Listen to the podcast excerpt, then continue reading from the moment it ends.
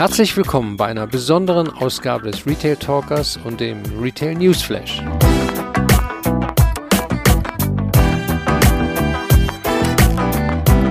Heute gibt es einen besonderen Jahresrückblick über das Handelsgeschehen in Deutschland, Österreich und anderen Handelsorten in der ganzen Welt. Wir sprechen darüber, wie sich das Kundenverhalten im abgelaufenen Jahr verändert hat und äh, was genau das für die Zukunft des Handels bedeutet.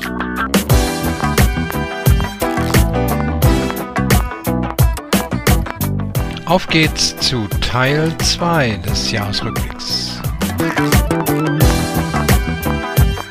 Wir beschäftigen uns ja mit dem stationären Einzelhandel und äh, der ist sehr stark unter Druck geraten. Ähm, in der Corona-Zeit durch Lockdowns, Ladenschließungen. Aber ehrlicherweise äh, hat das schon äh, ein paar Jahre vorher angefangen.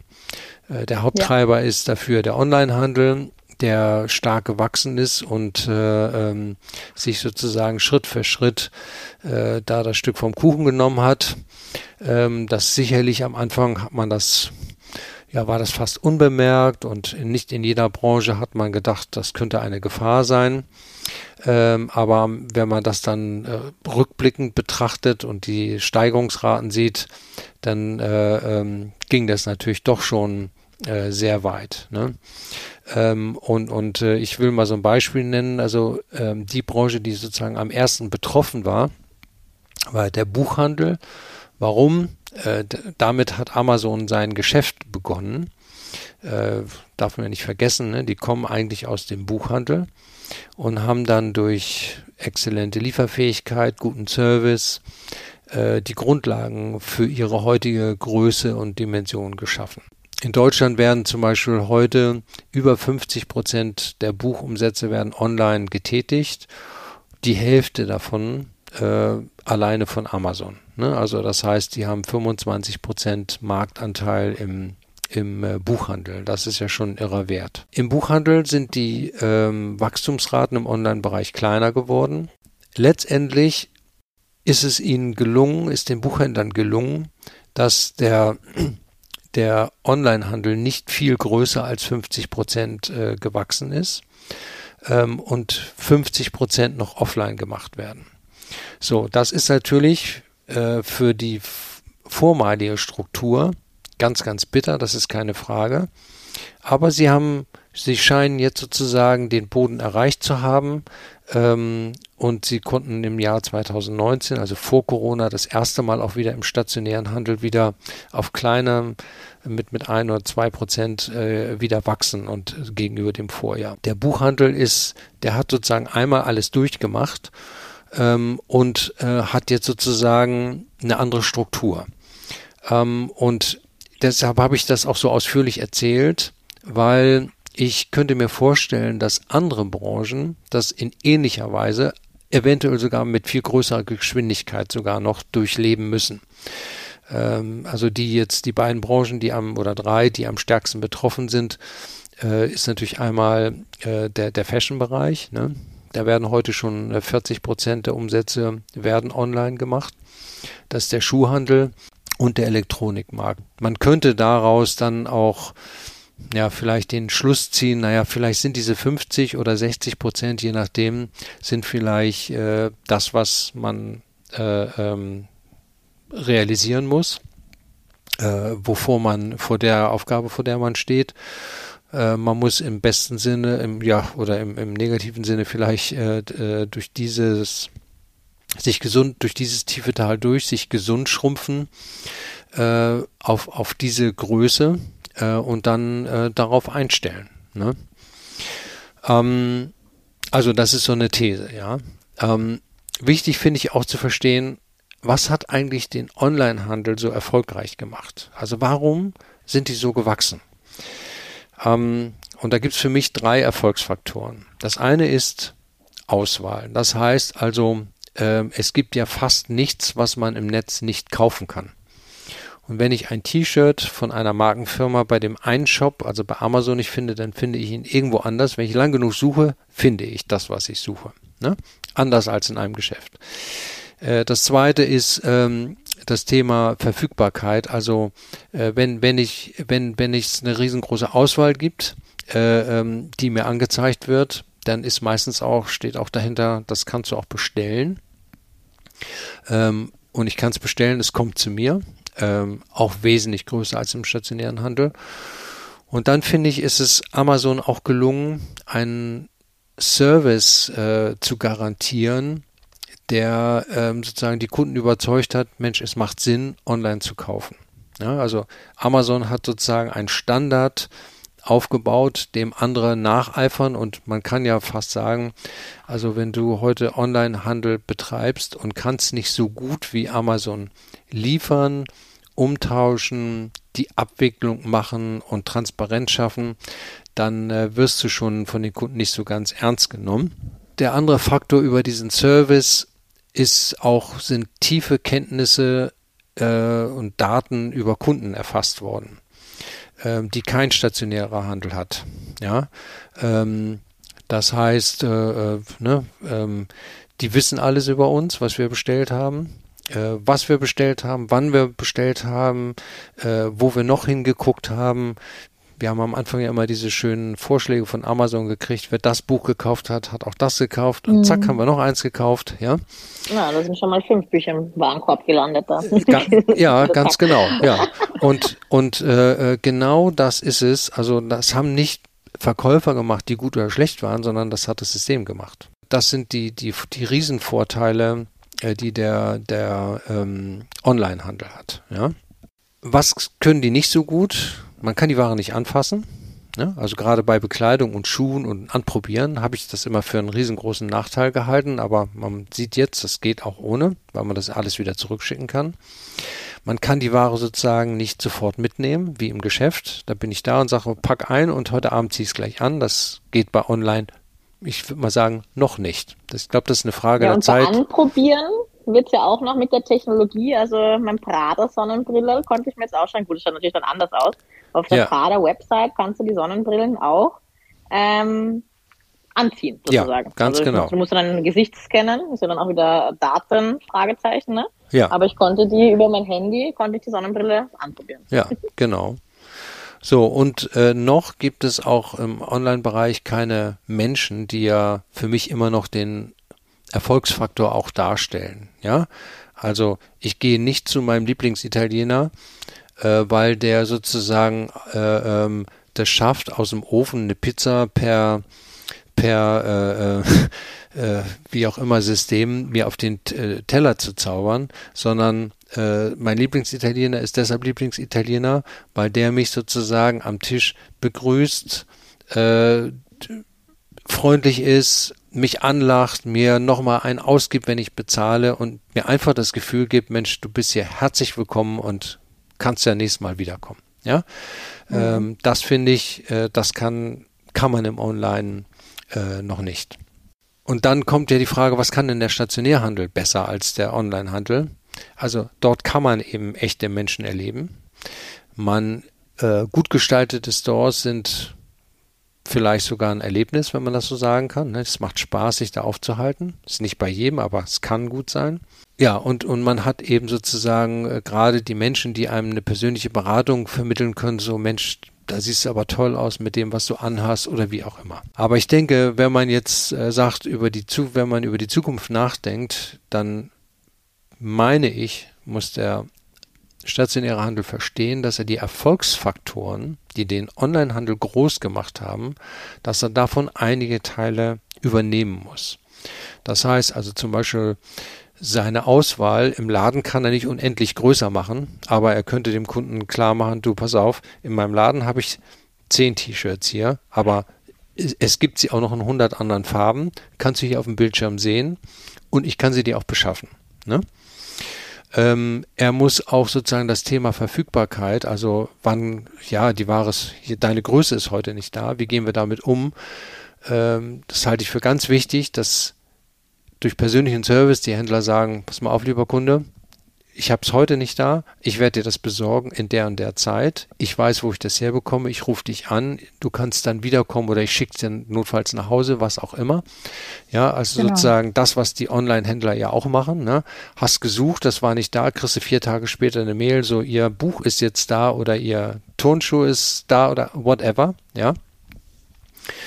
Ähm, also das, das muss man als Händler leisten können. Und dann muss man auch unbedingt anfangen, ähm, Daten seiner Kunden zu sammeln.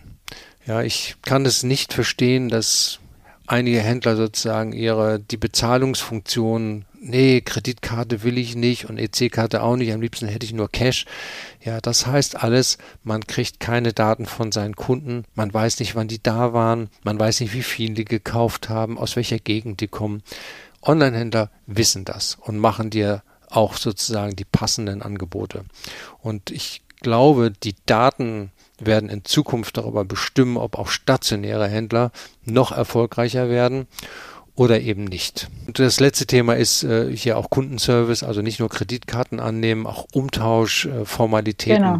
Das finde ich manchmal, äh, also ich kann es nicht verstehen, dass Händler da noch sagen, nee, Moment, das machen wir aber nicht so gerne und hm, und dann wird da diskutiert und also da sagst du als Kunde, ja, weißt du was, lieber Händler, da gehe ich doch lieber online. Weil wenn ich da ein Problem habe, schicke ich das zurück, kriege ich mein Geld wieder und Job done. Ich halte das für Gründe, warum es dem stationären Handel schlecht geht, äh, die ausbaufähig sind und womit er auch sozusagen das weitere Wachstum stoppen kann und in seinem Bereich auch wieder äh, erfolgreicher sein kann als in der Vergangenheit. Aber wir haben ja auch gesehen, ähm, es gibt ja andere Dinge sozusagen, die sich verändert haben, nämlich äh, die digitalen Erfahrungen, die die Kunden jetzt in den letzten, gerade in den letzten anderthalb Jahren gesammelt haben. Ganz genau, Wolfgang. Da kann man sagen, dass äh, ja der erste Lockdown natürlich, das sind alle aus allen Wolken gefallen, äh, inklusive meiner Wenigkeit. Also man hätte sich das ja alles nicht denken können. Äh, man hat dann auch natürlich gesagt, Online-Shops sind im Einzelhandel das einzig wahre. Es gibt in Österreich äh, und gab damals äh, einen großen Fördertopf, wo natürlich jeder gedrillt wurde, dass er einen Online-Shop macht grundsätzlich ja keine schlechte Idee, äh, aber von alleine rennt auch der gute Online-Shop nicht. Ja? Man muss natürlich dementsprechend äh, so, Social-Media-Aktivitäten machen. Man muss posten, man muss tun, man muss machen, weil äh, ich habe mit vielen Leuten da auch im ersten Bezirk gesprochen, mit den Händlern, die haben das auch brav umgesetzt, haben das gemacht und warten dann oder haben gewartet und es, es hat sich dann nichts getan. Ja, natürlich, weil äh, auch ein Online-Shop, äh, wie gesagt, äh, ohne, ohne äh, dass man dahinter ist, äh, nicht äh, funktionieren kann. Aber es waren natürlich nicht alle untätig, sondern manche waren natürlich sehr kreativ. Die haben dann eigene Wege bestritten. Also es war immer dann total spannend zu sehen, was, äh, wie kreativ dann die Händler wurden dann letztendlich. Die haben dann auf Instagram, haben sie Modenschauen verab, äh, also veranstaltet mit Telefonnummer, wo man das dann bestellen konnte. Auch mit WhatsApp konnte man kaufen. Äh, dieses Click und Collect oder Call und Collect Varianten waren vorhanden äh, ob mit Instagram, Facebook, TikTok oder Snapchat. Also äh, mit all diesen, mit all diesen Formaten hat man dann, äh, wurde man dann quasi im ersten Lockdown unterhalten. Und äh, die Leute haben natürlich, weil sie ja mit ihrer Zeit, weil sie sowas ja noch nicht erlebt haben, dann natürlich auch äh, gekauft. Und da gab es wirklich tolle Erfolgsmodelle. Äh, mhm. Äh, aus Österreich und Deutschland habe ich da einige gesehen. Also ganz, ganz spannend. Was ich auch sagen muss, äh, äh, enttäuschend, aber auf der anderen Seite waren für mich dann wieder, ich weiß nicht, wie ihr das seht, aber für mich auch die, äh, die, diese Kaufhäuser. Weil wenn ich da so einen großen, so einen großen Bereich habe, äh, der natürlich jetzt mehrere Ebenen hat, wo ich genug Ware habe und wo ich natürlich genug Abstand haben kann zu den anderen, äh, dann, dann hätte man natürlich auch äh, andere Dinge veranstalten können, wie Modenschau mit DJ. Und äh, ich glaube, also mir ist so gegangen, beim ersten Lockdown, wenn zu, zur gleichen Zeit jeden Tag oder jeden zweiten Tag jemand etwas gemacht hätte, ja, mich unterhalten hätte, auch mit, eben mit Musik etc. und so eine Modenschau mit tollen, mit, den, mit, der, mit der nächsten Kollektion, wohin die Reise geht und die Trends für die nächste Saison. Also ich wäre mehr als dankbar gewesen, ja, aber es kam halt nichts. Ja, und da wäre halt natürlich jetzt von, von der Kreativität nach oben noch sehr viel mehr machbar gewesen. Und natürlich hätte man die, die Warenhäuser leeren können und auch die Kundenbindung natürlich auch stärken. Click und Collect äh, war natürlich auch dazwischen immer ein, ein guter Gedanke, wo die Leute dann auch froh waren, dass sie, wenn sie eingekauft haben, dass sie was abholen durften, weil raus durfte man ja dann im Lockdown. Also und äh, das war eine gute Möglichkeit, zumindest ein bisschen frische Luft zu schnappen. Äh, da ist der Wert, also laut einer Umfrage, um 78 Prozent gestiegen seit Covid äh, und äh, 69 Prozent der Ver Verbraucher sagen sogar, dass sie ähm, das weiterhin beibehalten, also auch wenn die Pandemie abklingt. Also dieses Click und Collect, das hat dann schon eine, eine, eine gute Dynamik bekommen und äh, ja, also auch da, da kann man was machen damit, da kann man äh, damit arbeiten. Ich meine, diese Zahl ist ja auch deshalb interessant, weil äh, ich glaube, es gibt viele Händler, die nachdem die Geschäfte aufgemacht haben, gedacht haben, na, jetzt geht es wieder so weiter wie vorher und alles, was ich mal Nein. ausprobiert habe, stelle ich wieder ein. Statt hier Nein. steht ja ziemlich klar, die Kunden nehmen Click und Collect auch an, wenn es keinen Lockdown mehr gibt, weil es einen besonderen Klar. guten Service darstellt. Ne? Natürlich, natürlich. Und das ist, wie gesagt, ich bestelle es online, zack, bumm und hole es mir ab. Ich mein, und dann sehe ich es gleich, kann ich es angreifen, passt. Und wie gesagt, und da fällt das auch wieder hinein, Wolfgang, was du gesagt hast, mit, der, mit dem Kundenservice. Also diese Rückgabepolitik äh, im, im äh, stationären Einzelhandel ist halt zeitweise noch sehr veraltet und sehr starr. Ja? Also da müsste man wirklich ein bisschen äh, dem Kunden entgegenkommen, äh, weil äh, online habe ich damit kein Problem. Nicht, wenn es nicht passt, gebe ich es zurück. Da brauche ich nicht hundertmal mich rechtfertigen und mich schief anschauen lassen, sondern das geht easy cheesy. Also mhm. ganz klar. Äh, besonders, glaube ich, äh, spannend ist aber auch äh, die nächste Generation, also die Generation Z, ähm, die ja auch anders funktioniert äh, als, als, als wir, also als, als ich natürlich, sage jetzt einmal, geht von mir aus, weil bei denen ist in acht Sekunden klar, äh, bei, bei allem, ja. Also die haben einen ganz kurzen Fokus, wo sie all diese Message äh, präsentiert werden, äh, präsentiert bekommen müssen. Ja. Da geht es darum, worum geht's, welchen Nutzen hat's, wie, wie werde ich unterhalten. Und die sind ja, muss man ja auch wissen, von klein auf auch äh, in allen Richtungen mit Werbung und Handelsaufrufen konfrontiert worden. Die haben natürlich einen komplett ähm, gnadenlosen Filter.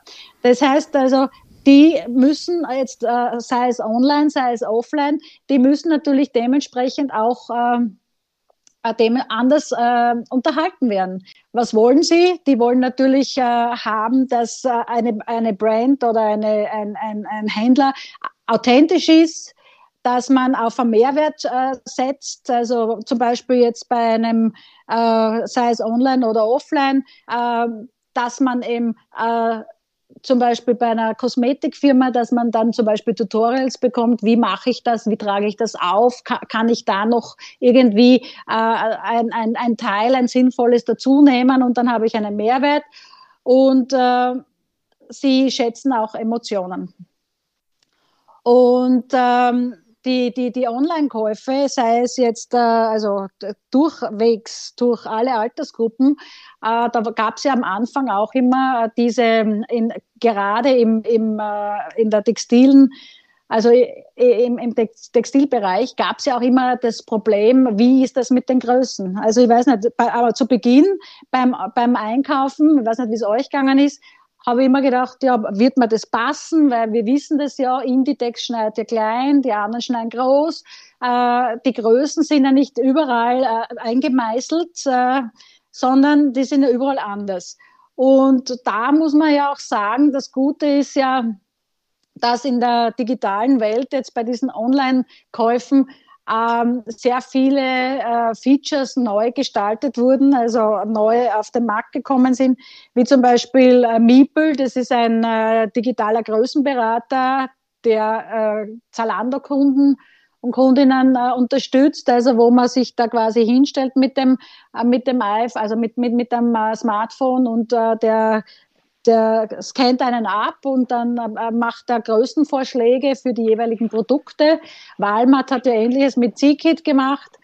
Äh, wir haben auch im, im äh, Retail News Flash Podcast auch über Armprobe gesprochen mittels ähm, Augmented Reality, also Snapchat zum Beispiel, Radar und Farfetch haben das ja genutzt. Aber, aber, aber auch digitale Produkte wurden ja auf, ähm, das, also auf den Markt gebracht, wie zum Beispiel ähm, Nike hat ja vor, also vor kurzem RTFKT-Studios übernommen, die eben äh, Sneakers produzieren, die eben für die nächste Welt, für das große Metaverse äh, geplant werden, ja, oder die man dort dann trägt. Gucci mit Waren aber ähnlich.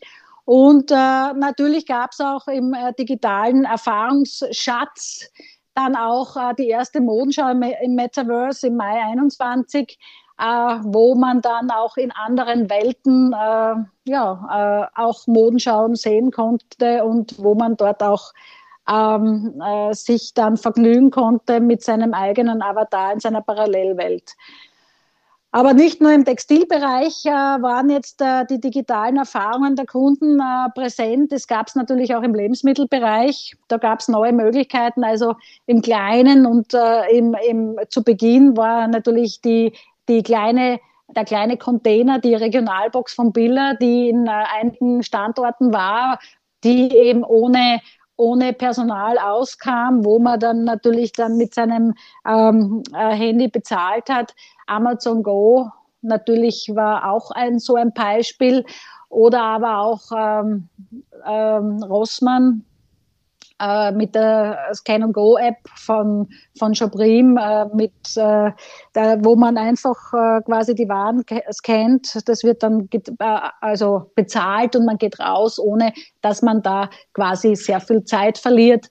Also, und das war natürlich auch eines der großen Vorteile, der Zeitfaktor. Man äh, konnte sich quasi im Gegensatz zum Onlinehandel, man konnte das Produkt gleich mitnehmen und, und, und in der Hand haben.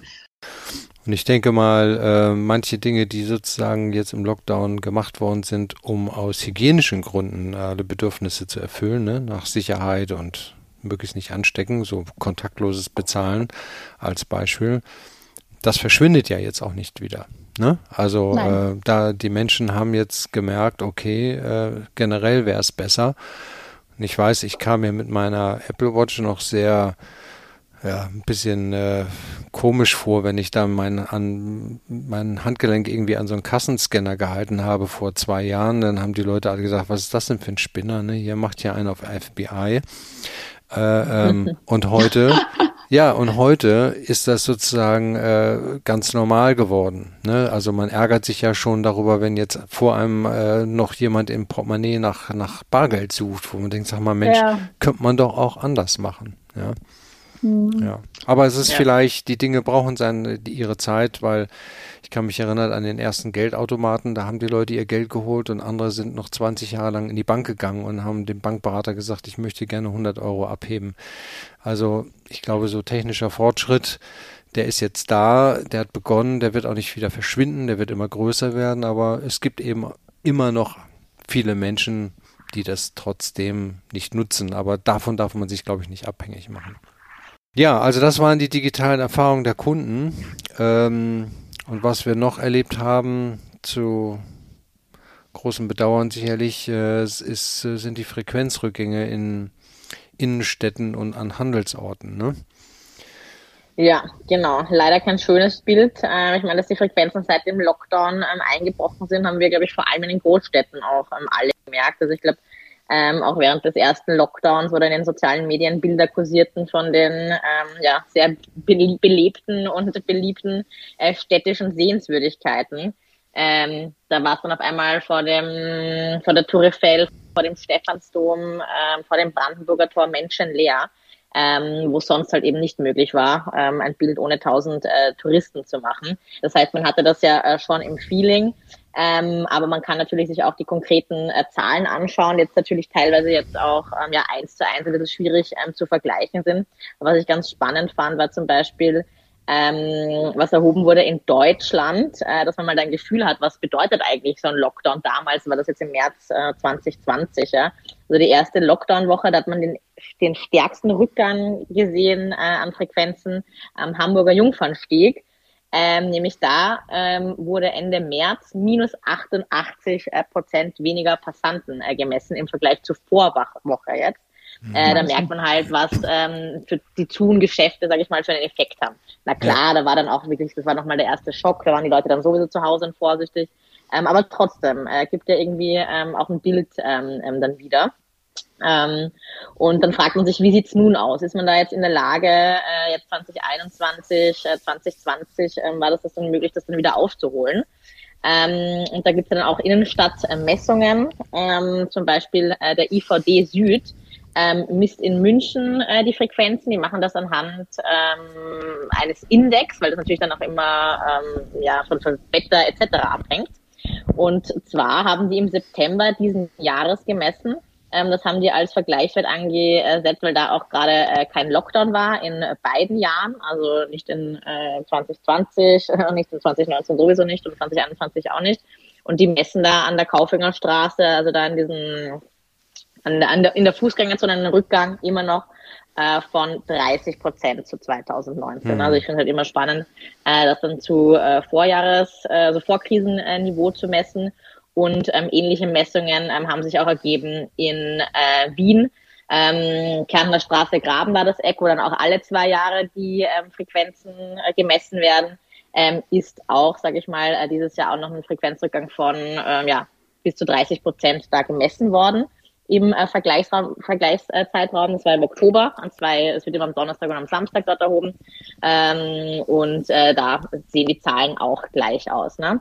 Ich ähm, habe heute auch einen spannenden Podcast gehört äh, von der Textilwirtschaft, wo der Martin Langhauser ähm, vom GfK interviewt wurde. Ähm, und da habe ich auch noch ein paar Zahlen ähm, ausgegraben. Da ist jetzt der Zeitraum ein bisschen ein anderer, weil äh, da wird jetzt gesprochen von den ersten zehn Monaten 2021 versus den ersten zehn Monaten ähm, 2019. Wobei wir in Deutschland, ähm, also wir reden jetzt hier wie gesagt von, von Deutschland, ähm, ja in 2021 da ja noch fünf Monate äh, Lockdown war da hm. äh, bis Mai. Und ähm, die haben erhoben, dass in dem ähm, Zeitraum ähm, im stationären Einzelhandel minus äh, sieben Millionen äh, Kunden gemessen wurden. Ähm, was, sage ich mal, in Euro ausgedrückt äh, circa äh, 12 Milliarden ähm, entspricht in diesem äh, Zeitraum. Ne? Ja, und die ja nicht äh, alle verschwunden sind, sondern man muss ja mal sagen, davon ist ja ein Teil in den Online-Bereich gewandert. Also, ne? Ja. Ähm, aber die Menschen müssen dann nicht mehr in die Stadt kommen, um einzukaufen, sondern sie machen das von zu Hause. Mhm. Und was dann eben. Definitiv. Ja, und deshalb ist es ja klar, äh, die Frage stellt sich dann eben ja, wenn dann weniger in die Stadt gehen, was, was passiert denn da eigentlich? Was wird aus den Städten? Ne? Aber das ist ein großes Thema, da müssen wir nicht heute ran, aber äh, ähm, das ist ja eine große Bedrohung für die Stadtkultur. Was ganz essentiell ist äh, in dieser Diskussion ist, wir haben es in Wien hatten wir ja einen Einkaufssonntag, ja, äh, jetzt kurz vor Weihnachten, den 19. Dezember. Und da hatte der Handel auch, also auf, aber die Gastronomie hatte zu. Und da muss ich sagen, das ist äh, ganz, ganz schrecklich, weil die beiden sind Geschwister. Man kann die beiden nicht trennen, weil der Handel funktioniert auch ohne der Gastronomie nicht. Und äh, das hat man leider verabsäumt. Was war natürlich äh, das Problem? Äh, an diesem Tag, äh, sehr viele sind natürlich nicht in die Innenstadt gekommen, sondern die sind in die Einkaufszentren rundherum gefahren, weil da hatten sie dann alles. Ja, da hatten mhm. sie, dann konnten sie Kaffee trinken, da konnten sie äh, äh, die Toilette besuchen, da konnten sie, äh, ja, äh, das war ein Familienausflug. Und das ist natürlich auch ein großes Learning und ich hoffe, das hat man wirklich begriffen, dass, ähm, dass diese beiden wirklich zusammengehören. Äh, der Durchschnittsbon im stationären Modehandel jetzt in Deutschland, wieder ähm, sagt Martin Langhauser auch, ist äh, die einzig positive KPI jetzt für den äh, stationären äh, Modehandel da jetzt gewesen. Der ist nämlich leicht gestiegen, aber nämlich nur ein Prozent. Und das hat mich äh, schon erstaunt, muss ich sagen, weil ähm, ich kenne ja unsere Zahlen jetzt auch aus dem Outlet, ohne jetzt was Konkretes äh, zu nennen, aber das wurde jetzt auch im Cross-Magazin äh, damals ähm, äh, genannt. Äh, bei uns in den Outlets jetzt im Zeitraum, wo wir auch ähm, wieder jetzt offen waren, ist der Durchschnittsbonus ähm, 11 Prozent ähm, angestiegen. Das heißt, wir haben trotzdem natürlich noch weniger Kunden, äh, die jetzt kommen, auch durch den internationalen Tourismus ähm, hauptsächlich getrieben. Aber ein 11-prozentiger Anstieg des Durchschnittsbonus ne? ähm, mhm. im Vergleich zu jetzt dann High Street, sage ich mal, 1 Prozent ähm, mhm. Modebereich jetzt bezogen. Ne? Muss man bei uns dazu sagen, ich weiß jetzt nicht, wie der jetzt der Modehandel ähm, im innerstädtischen Bereich defini definiert wird. Bei uns in Outlet haben wir auch andere Kategorien, Sport, ähm, wenn das jetzt nicht zur Mode zählt, oder auch, sage ich mal, ähm, Homeware wie jetzt ähm, BMF oder ähnliches. Ähm, aber es ist trotzdem nochmal ein äh, großer Unterschied von 10 Prozentpunkten immerhin. Ne? Mhm. Kleineren Center, die vom lokalen Catchment der abhängig sind, ähm, haben sich auch wieder schneller ähm, erholt und sind, sage ich mal, wieder in Richtung 2019er Frequenzen gekommen. Ähm, die großen Center, wo der internationale Tourismus halt noch fehlt, äh, da äh, spiegelt sich das gleiche Bild auch wieder wie in den Innenstädten. Und ich denke mir halt auch, dass in den Inner Cities da einfach auch die Touristen fehlen, weil die halt nicht ähm, reisen. Und das sieht man ja dann auch, sage ich mal, an den ähm, Statistiken der Hotelbuchungen oder Übernachtungen, auch Zahlen, die ja ganz klar ähm, ja, nachzuvollziehen sind ähm, wenn die fehlen, dann ähm, fehlt der Wirtschaft und dem Einzelhandel da einfach auch ein großer Teil und sicherlich auch rund um die 25 bis 30 Prozent an Frequenz. Da gebe ich dir vollkommen recht. Die Touristen fehlen natürlich, ganz klar. Aber im weiteren Sinne sind für mich auch Menschen, die jetzt sozusagen eine Anreise von 60, 70, 80 Kilometer äh, in Kauf nehmen, um jetzt als Tagesshopper irgendwo hinzufahren. Das sind, sind eigentlich auch Touristen, wenn man so will, ja. Äh, äh, die, die haben das ja in der Vergangenheit als Unterhaltung gemacht und die sind jetzt auch weggefallen, weil sie sagen, nee, ich bin jetzt vorsichtig, ich kaufe lieber da ein, wo ich wohne. Ne? Mhm. Ja, gut. In den Innenstädten vielleicht.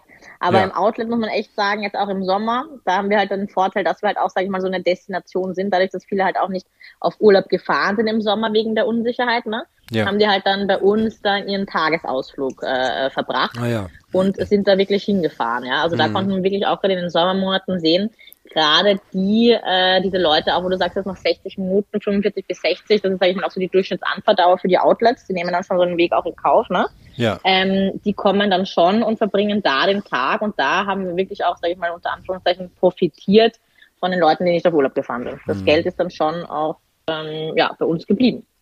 Naja, aber wie man schon merkt, also die Herausforderungen äh, jetzt äh, durch, sind durch, durch äh, Corona und die Lockdown-Phasen nochmal gewachsen, aber sie waren, sie haben sich vorher schon abgezeichnet. Und äh, äh, unter diesen Bedingungen äh, muss man jetzt eben alles machen, um zu überleben und äh, gut zu sein. Ähm, und da haben wir ja glücklicherweise im letzten Jahr auch ein paar äh, Erfolgsmodelle gesehen. So, und die, die Haupt, die Hauptdinge, die wir so beobachten konnten, äh, sind ja einmal das Thema äh, Digitalisierung, ne? also was, was, was, was kann ich machen, um sozusagen vom Kunden, äh, dem Kunden das Shoppen zu vereinfachen, in welcher Form auch immer. Ähm, Retail as a Service werden wir gleich mal erklären, das ist ein neues Modell. Äh, Pop-up-Flächen, Kooperationen waren Erfolgs, ist ein Erfolgsmodell. Personalisierung von Produkten oder Geschäften, Erlebnisse schaffen und äh, auch das Thema Nachhaltigkeit äh, äh, sicht- und erlebnisbar äh, zu machen. Ne? Und da haben wir ja jetzt ein paar Beispiele, auf die wir ganz kurz eingehen wollen, was da alles gemacht worden ist.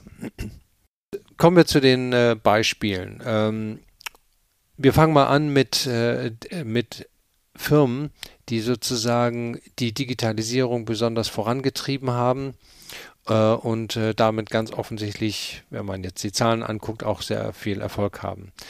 Das ist ja als zwei Beispiele einmal die Firma Douglas ähm, und äh, die Firma Inditex aus Spanien. Douglas hat ganz konsequent gesagt, wir werden den Online-Bereich ganz stark ausbauen, also das heißt den Online-Shop ist das eine.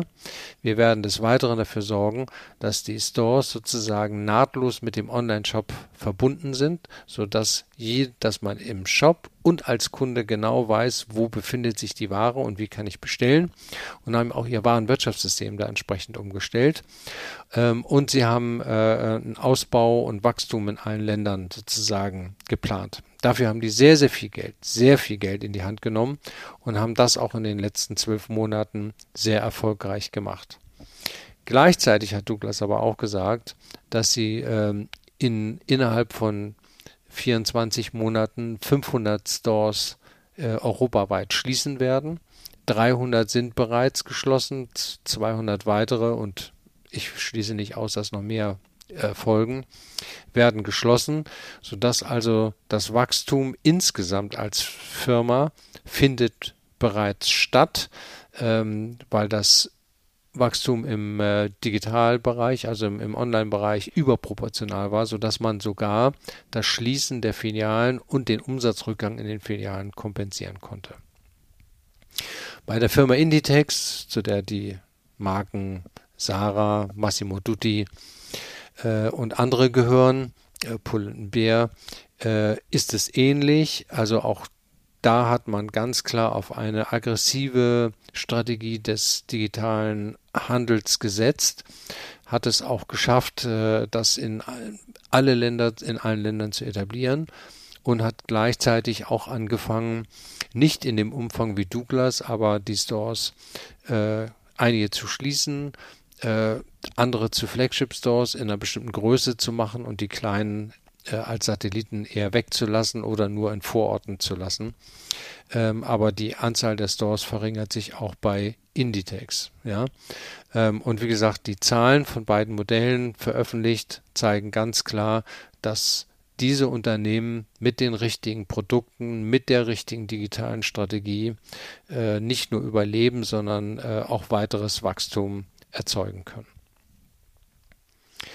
Ja, dann haben wir äh, so neue Geschäftsmodelle, ganz kurz mal streifen, Retail as a Service. Was verbirgt sich dahinter, Heidi? Retail as a Service ist ähm, nicht ganz neu. Äh, der Ursprung war ja schon äh, 2015 äh, von Beta äh, in pa Palo Alto im Silicon Valley. Äh, das System Try Before You Buy. Also dieser Gedanke äh, und äh, den hat man dann natürlich jetzt weiter gezogen und äh, man ermöglicht natürlich den Herstellern den direkten Kontakt, Kontakt zur Kundschaft. Wir haben heute schon gesprochen, dass äh, die Erfahrung oder die die, die, der Kunde sehr wesentlich ist, äh, dass die Info des Kunden sehr wesentlich ist und da bekommt natürlich der Hersteller ähm, jetzt natürlich direkt Feedback vom Kunden, was natürlich sehr wesentlich ist. Wie funktioniert das? Ähm, der Handel stellt dem Hersteller jetzt eine Fläche zur Verfügung, aber muss jetzt nicht nur die Fläche sein, sondern kann, also nicht nur der Platz, sondern kann jetzt auch der Ladenbau sein, natürlich Zahlungstechnologien, Personal etc.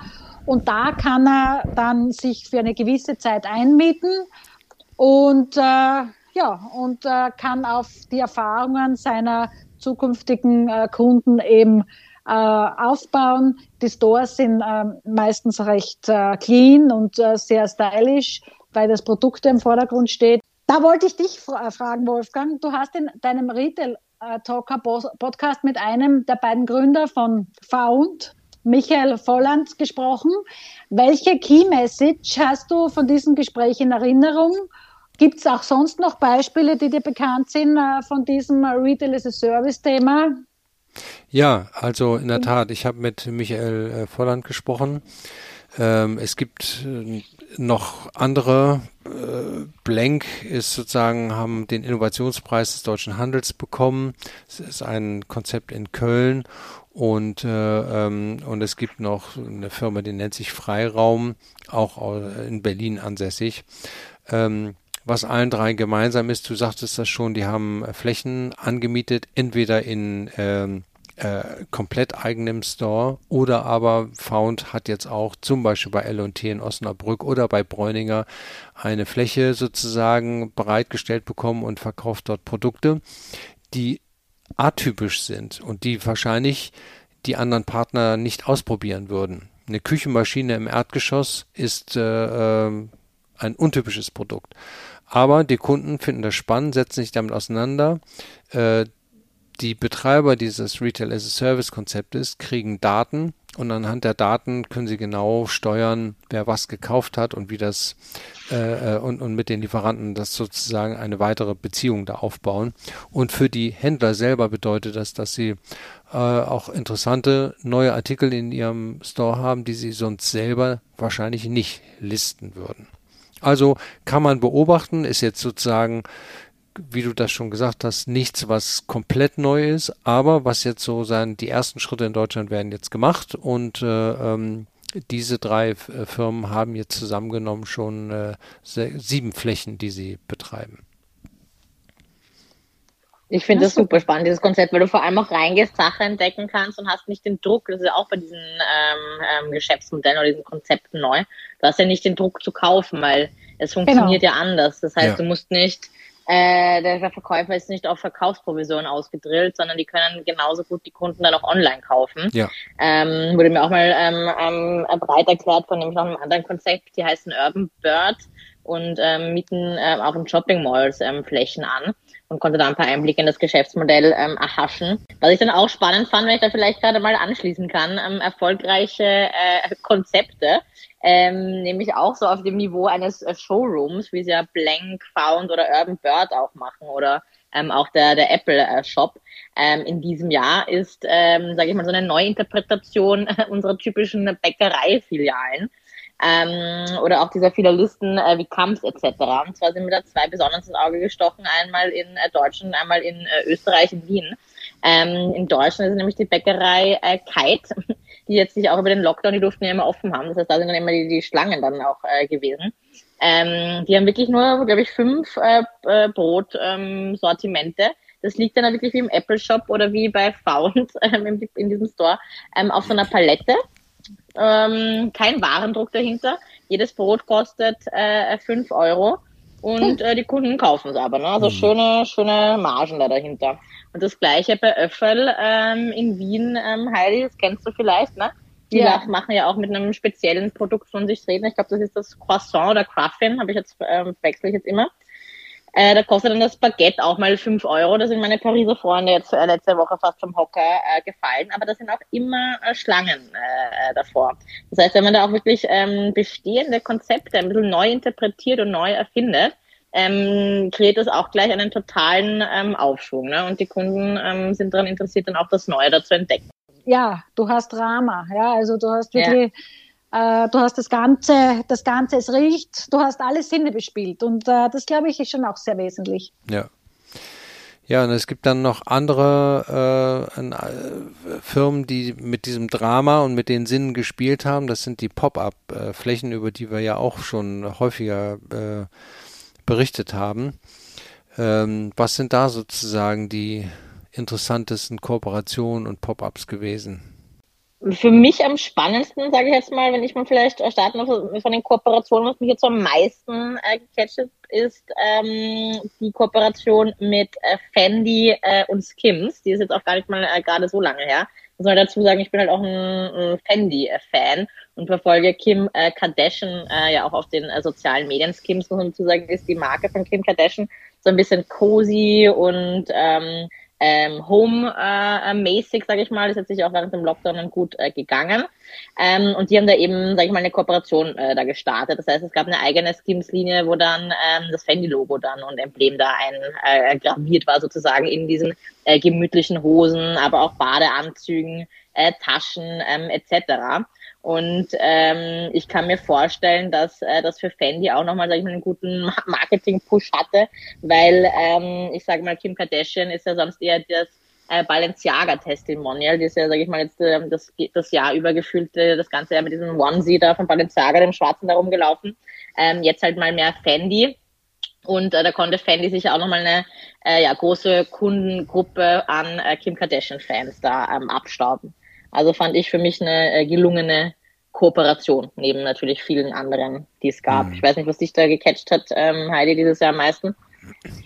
Naja, bei mir war es ja, Fendi hat ja mehrere Kooperationen äh, gehabt. Ich fand äh, diese krasse Kooperation von Fendi mit Versace, also dieses Fendace, ja. äh, besonders, äh, besonders toll und, und krass irgendwo, aber auch Gucci und Balenciaga, also dieses Hacker-Projekt, äh, Hacker-Project, äh, so spannend, weil hier sind die Codes der beiden Häuser jeweils. Äh, und dabei die Identitäten, die Authentizität, aber auch ob es eine Fälschung ist oder wie auch immer, erforscht und hinterfragt worden. Und ähm, da gab es ja zum Beispiel bei dem Hacker Project gab es auch einen äh, tollen Podcast von den zwei Chefdirektoren, äh, die sicher viel Spaß gehabt haben, äh, wie sie das Ganze kreiert haben, wie sie, äh, wie sie da das Konzept für das geschrieben haben. Also das fand ich sehr, sehr spannend.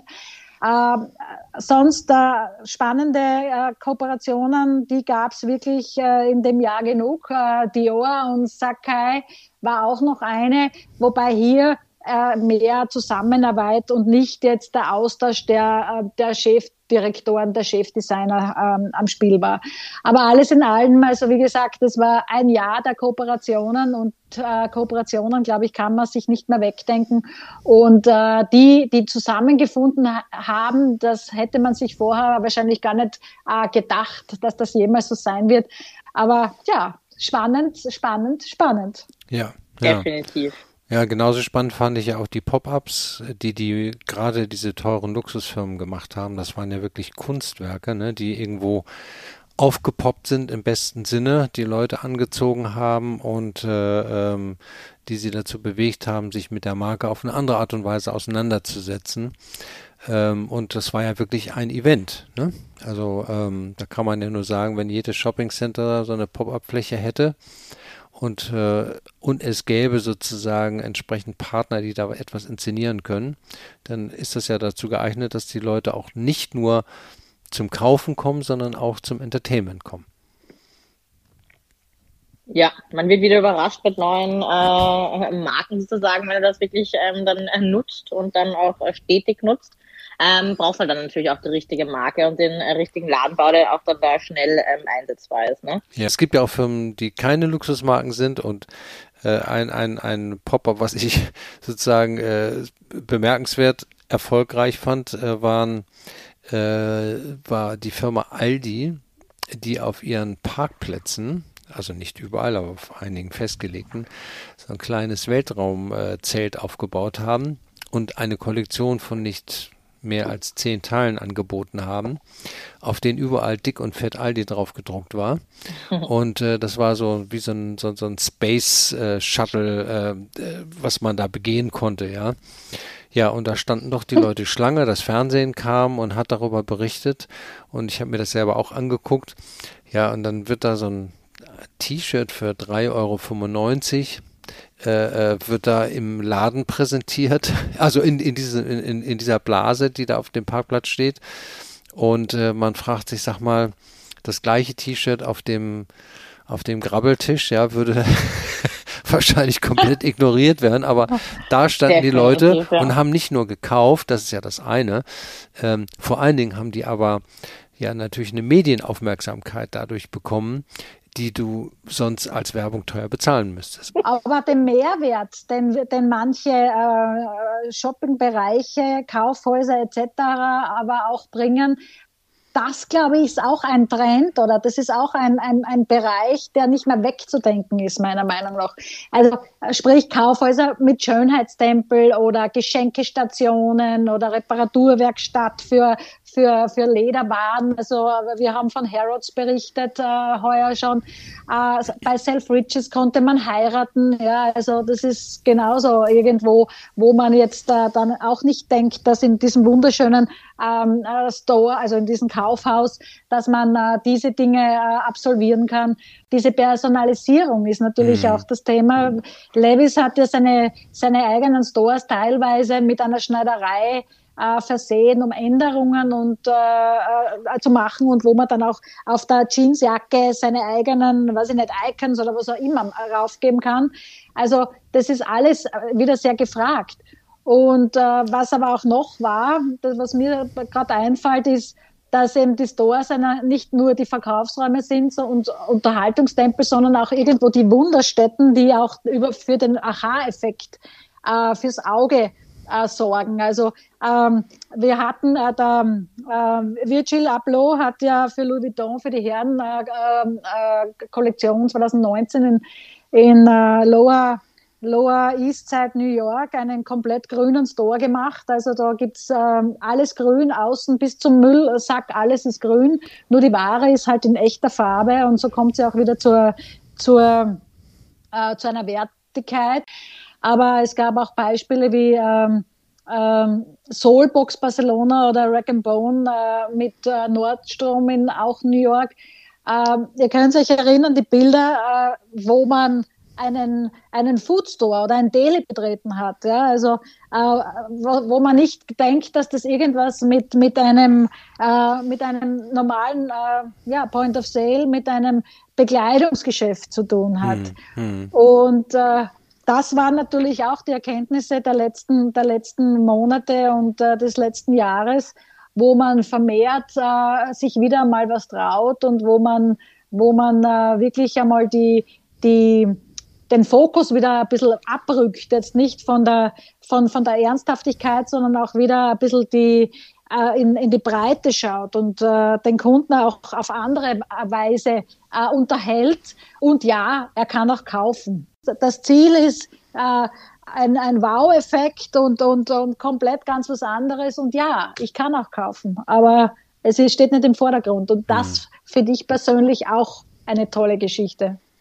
Ja, das ist ja auch sozusagen äh, der Treiber für das Thema Nachhaltigkeit, äh, was sich ja schon, da, wir haben ja darüber berichtet, wie viele Firmen einiges unternommen haben in der Zwischenzeit an Maßnahmen und Aktionen. Ähm, und ich denke mal, dass da äh, Corona äh, das ganze Thema Umweltschutz und Nachhaltigkeit äh, ähm, und deren Einstellung dazu sehr stark geprägt hat. Also ich hier aus, ich, ich habe hier so Daten von einer Studie, die PwC gemacht hat. Und da haben 56 Prozent der Kunden angegeben, dass sie beim Konsum auf Produkte mit umweltfreundlicher oder reduzierter Verpackung achten. Ja, das sehen wir am Lebensmittelhandel schon. Und seit 1. Januar sind Plastiktüten verboten in Deutschland. Und äh, 47 Prozent entscheiden sich bewusst für Unternehmen, die sich für den Umweltschutz einsetzen. Ähm, also das finde ich eine ziemlich hohe Zahl. Äh, das sind ja auch Menschen, die nicht immer den Finger heben und sofort sagen, ja, ich gehe wieder raus, wenn ich äh, das in einem Unternehmen nicht erlebe. Aber äh, 47 Prozent ist die Hälfte der Kunden offensichtlich, denen das eine, für die das eine hohe Bedeutung hat. Ähm, ja. Und äh, ähm, ich meine, wir haben politisch ja sozusagen da ja auch etwas erlebt. Mindestens in Deutschland äh, hatten wir eine grüne Kanzlerkandidatin, das hat es vorher noch nie gegeben. Wir haben in Österreich äh, auch einen grünen Bundespräsidenten. Äh, ich glaube, das sind alles Zeichen, dass sozusagen das Thema Umwelt, grüne Haltung, äh, ähm, Nachhaltigkeit, dass die in der Mitte der Gesellschaft angekommen sind und äh, dass man das auch entsprechend äh, ähm, sozusagen berücksichtigen muss. Ne? Und die, die Verbraucher, äh, die sagen eben auch, äh, sie sind auch bereit dafür etwas mehr Geld auszugeben, äh, einen höheren Preis. Ähm, und äh, ähm, hier der, der Leiter dieser Studien, PwC-Experte Christian Wolf, der Geschäftsführer aus dem Retail-Bereich, sagt, Nachhaltigkeit ist weit mehr als ein Modewort.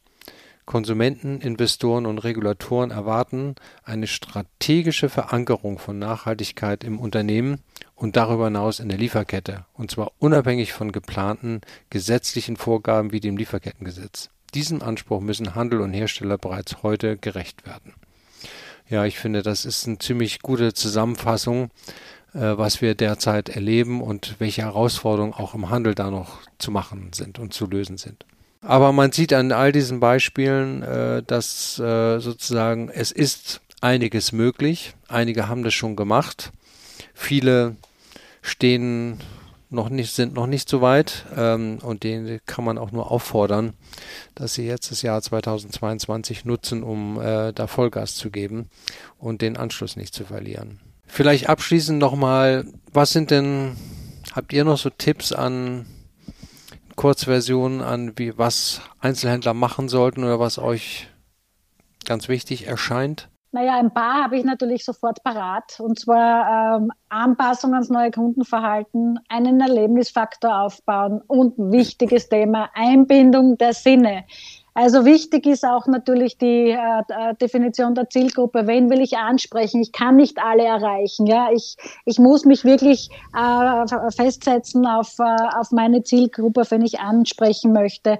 Äh, und Retail ist Arbeiten, Auslagen dekorieren. Das ist die, das Sprachzentrum mit den Kunden nach außen.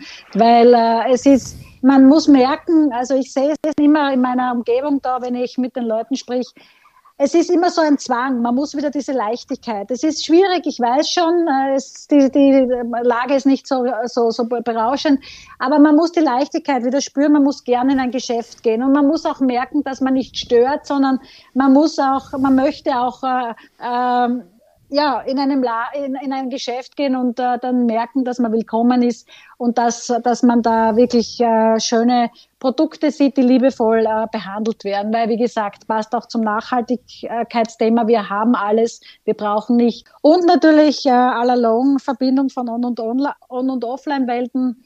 Ähm, hm. Am Ende des Tages wird es egal sein, wo wir kaufen. Also äh, ob on oder offline. Aber ja, vorher müssen wir noch die, die Aufgaben machen. Ja, genau. Ich finde, einige können sich ähm, ein Scheibchen abschneiden von dem, was wir eher schon ähm, besprochen haben, den Kunden auf der Fläche auch ähm, entdecken lassen und ähm, diverse ja, Erlebnisfaktoren noch einbinden. Ne? Also ich war ja so begeistert von äh, den Galerie Fayette äh, Champs-Élysées, weil da konntest du am Ladenbau ähm, was entdecken. Das war jetzt nicht irgendein typisches Sonnenglasregal, äh, äh, das war ein Regal, äh, wo ich Fotos machen wollte, wo ich mich da vorstellen wollte jedes einzelne Sonnenbrillenglas äh, anprobieren wollte. Die Schuhe waren nicht in ein Regal äh, gestapelt, sondern äh, da gab es ein Laufband, also wie so ein Catwalk ähm, oder wie die Koffer am Flughafen, wo die Schuhe ähm, rumgekreist sind.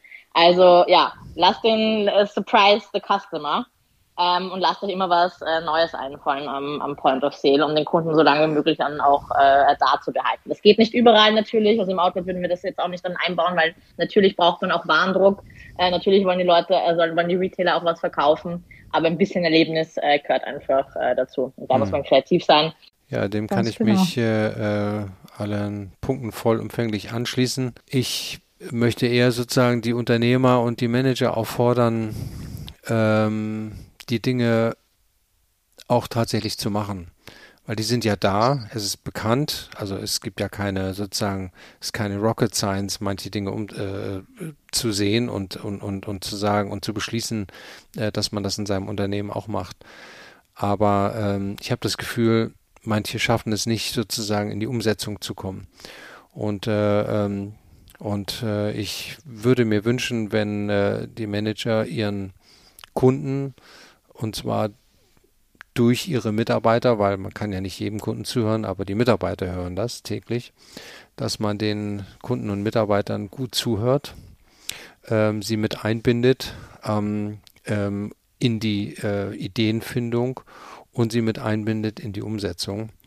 Denn äh, am Ende des Tages ist eine tolle Idee nur so gut wie das, was dann auch tatsächlich auf der Fläche gemacht wird. Und wenn man es macht und wenn man das immer wieder, wenn man den Leuten zuhört, wenn ich den Managern zuhöre, die hier Innovation haben, die sagen einfach, ja, Ärmel hoch, ich habe es einfach mal gemacht.